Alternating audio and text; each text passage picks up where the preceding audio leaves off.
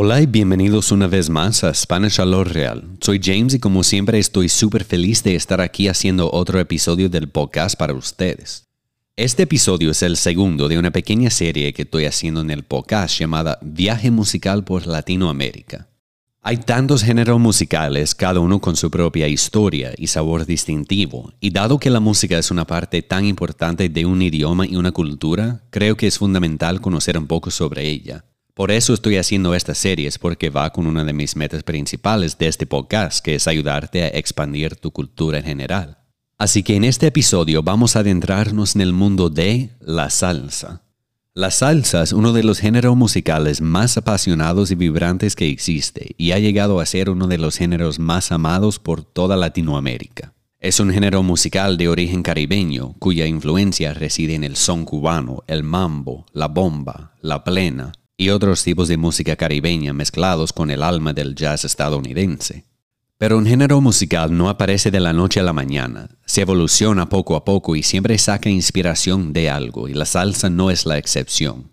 Antes de llegar a Nueva York, la semilla fue plantada por artistas cubanos como Pérez Prado y Benny Moré cuando fusionaron ritmos afrocubanos con jazz, creando una base sólida para lo que se convertiría en la salsa. Y con el paso del tiempo y la inmigración, en los años 50 y 60, ese sonido cubano encontró su segundo hogar en un barrio de Nueva York llamado el Spanish Harlem, un lugar donde la población consistía mayormente en puertorriqueños, cubanos y dominicanos. Y ahí es donde ese sonido cubano se mezcló con la música boricua y dominicana y cuando empezó a convertirse en el sonido que hoy en día conocemos como la salsa. Tal vez este género musical no tiene una fecha de nacimiento oficial ni podemos nombrar la primera canción con rasgos de salsa, pero lo que sí sabemos es quién fue el primero en comercializarlo. Se llamaba Johnny Pacheco, era un músico dominicano que a los 11 años se trasladó junto a su familia a Nueva York, donde aprendió a tocar instrumentos de percusión en la escuela Juilliard.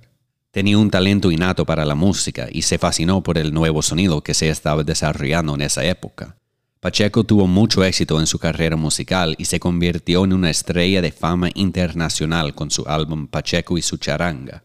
Y en 1963 fundó el famoso Fania Records. Como ejecutivo de la compañía, director creativo y productor musical, Pacheco se encargó de impulsar las carreras de varios jóvenes estrellas que tocaban ese estilo de música y muchos de ellos llegarían a convertirse en los más grandes de la música salsa, como Rubén Blades, Willy Colón, Tito Puente y Celia Cruz.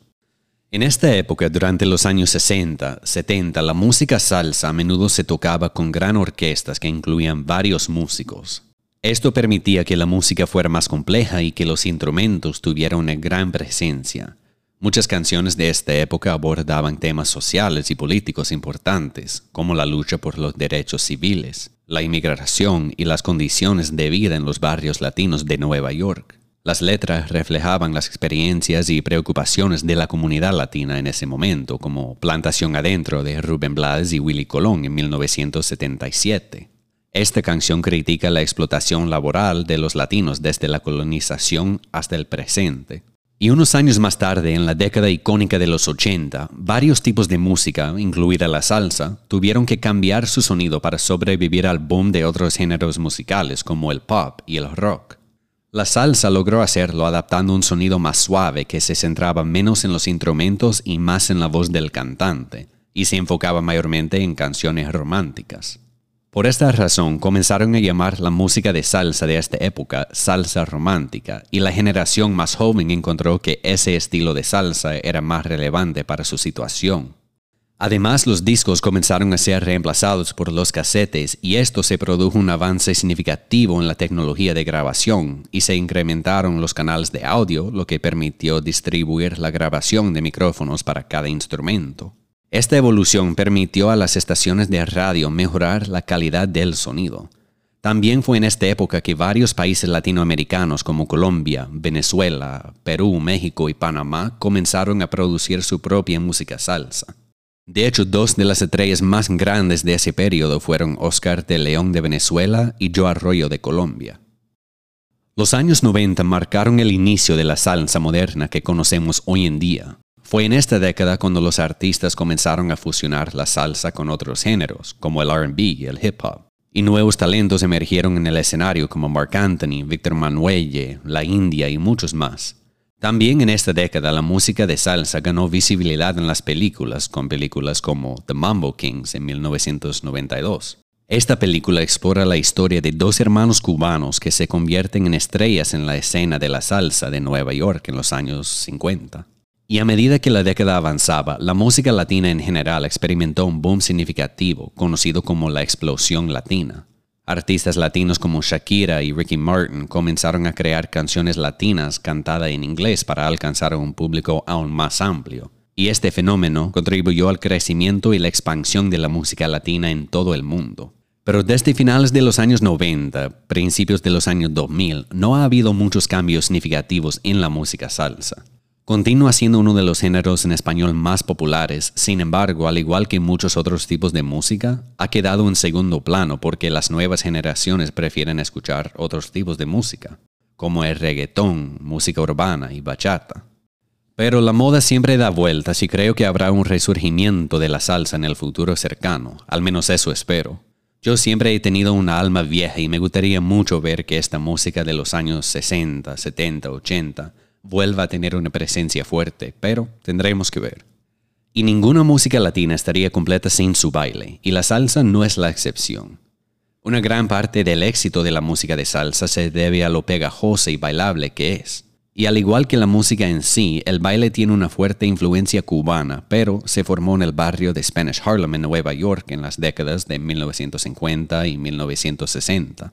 Pero muchos países de Latinoamérica tienen su versión y hay muchas formas de bailarla. Puede ser divertida, romántica, dramática. Por esa razón, la salsa como baile aún tiene una fuerte presencia en América Latina y en todo el mundo. De hecho, existen eventos enteros centrados en la salsa, como el Festival Mundial de la Salsa en Cali, Colombia. Es un evento anual al que personas de todo el mundo vienen para participar en competencias de baile, ver espectáculos, tomar talleres, etc. También hay muestras gastronómicas, artesanías y experiencias interactivas en torno al festival. Este año se llevará a cabo en Cali, Colombia, entre el 4 y el 8 de octubre, por si alguien lo quiere experimentar. Hasta aquí nos ha traído el barco. Espero que les haya gustado y que hayan aprendido tanto escuchando este episodio como yo aprendí haciéndolo. Tengo que decir que siempre me ha gustado mucho la música, pero al hacer esta pequeña series he tenido que investigar mucho y ahora tengo una apreciación mucho más profunda por la música y una mejor comprensión del papel que desempeña en la cultura y el lenguaje. En la descripción de este episodio voy a dejar varios enlaces a canciones de cada década por si tienes ganas de escuchar este tipo de música. Y si te ha gustado este episodio, quiero invitarte a que sigas el podcast y a que me sigas en Instagram también, arroba Spanish donde comparto más contenido para ustedes y todos los updates del podcast. Gracias y hasta la próxima.